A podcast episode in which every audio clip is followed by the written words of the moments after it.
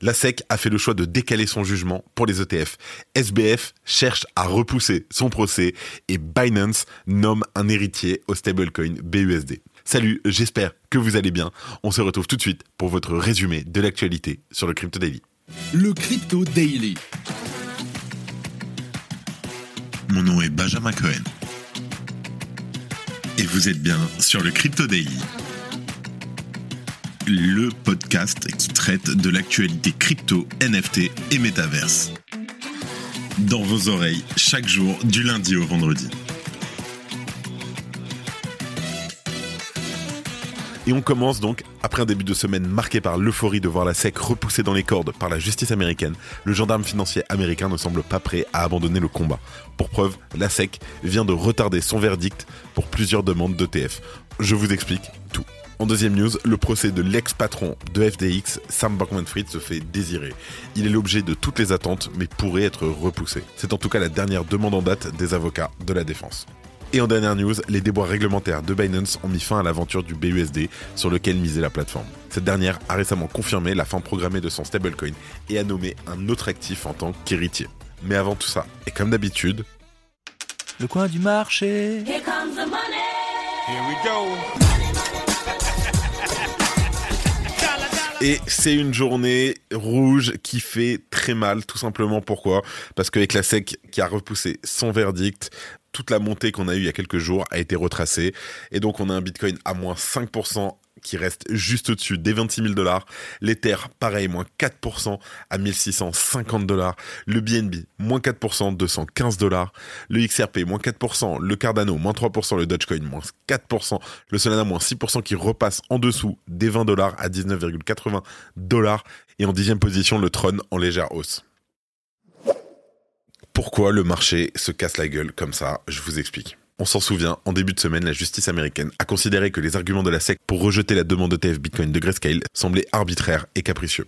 Depuis, tous les regards étaient tournés vers les futures décisions de l'institution. Alors pourquoi? Parce que dès aujourd'hui et jusqu'au 4 septembre, la SEC devait donner son avis sur les demandes d'ETF Bitcoin transmises par plusieurs entreprises dont la fameuse BlackRock. Malheureusement, la désillusion a rapidement remplacé l'espoir dans les rangs de la communauté. Les candidatures dont il est question dans ce report sont celles de BlackRock, Wisdom 3, Invesco Galaxy, Wise Origin, Van Egg, Bitwise et Valkyrie Digital Assets.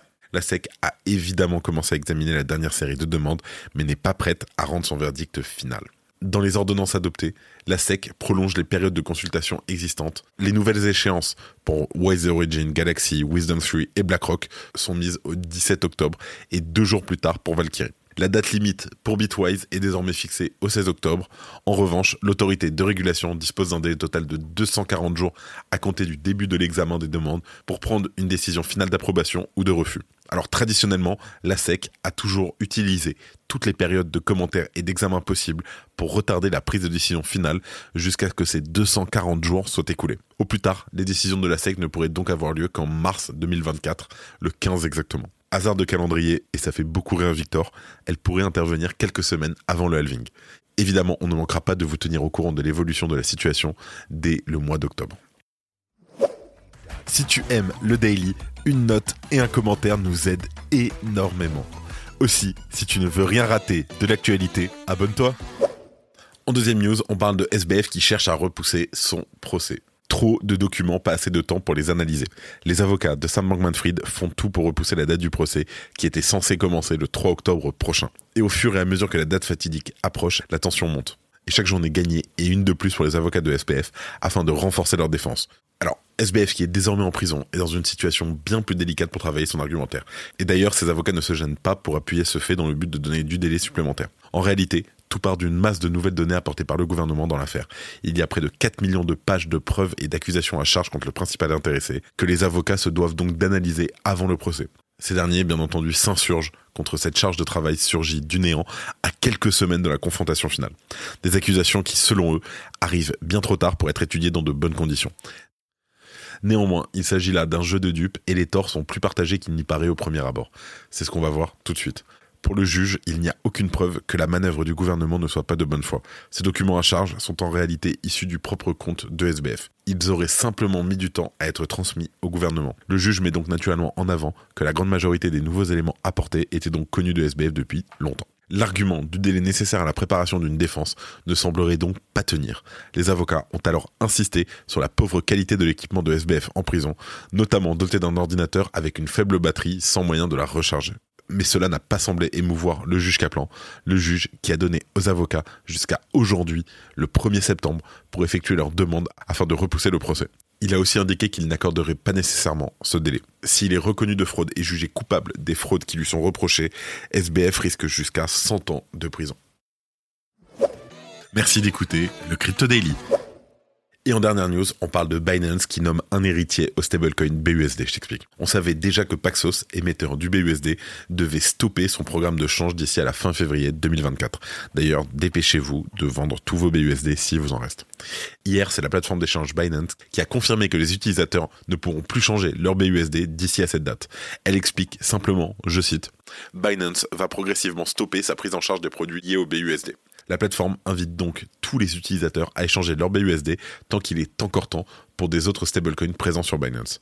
Et elle en nomme un en particulier qu'elle semble envisager contre l'héritier du BUSD, le FDUSD.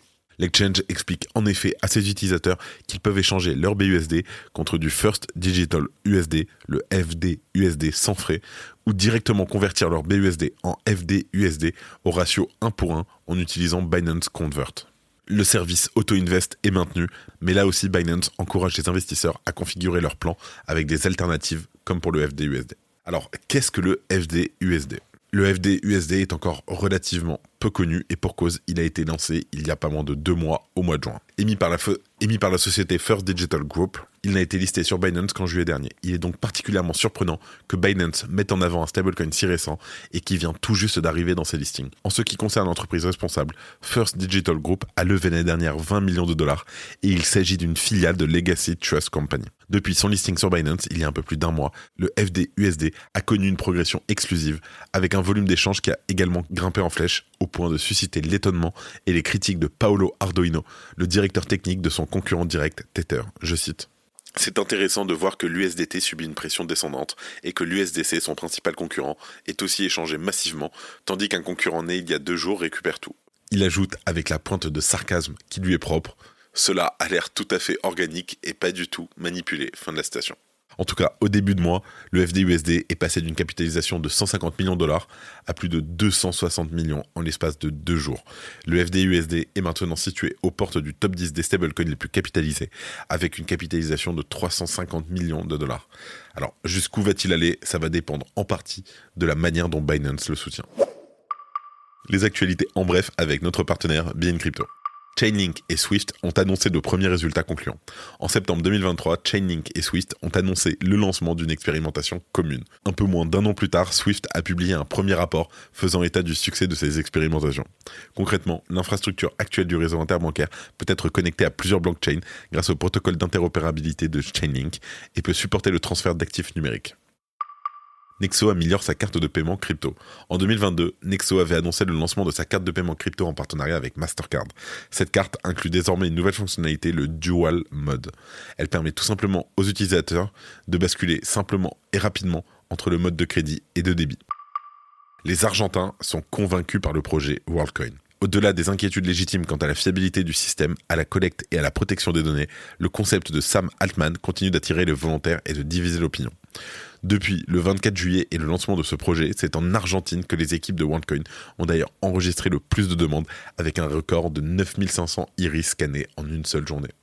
Pour rappel, si ça vous intéresse, on a sorti un dossier ultra complet sur WorldCoin. C'est sur le compte Twitter du Crypto Daily dans nos tweets marquants.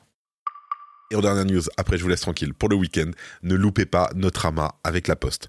À l'occasion de la sortie de la plateforme d'NFT Virtual Street Art, La Poste nous rejoindra ce lundi pour un amas sur le compte Twitter du Crypto Daily. Le lien pour participer à cet échange se trouve en description. N'hésitez pas à programmer votre rappel.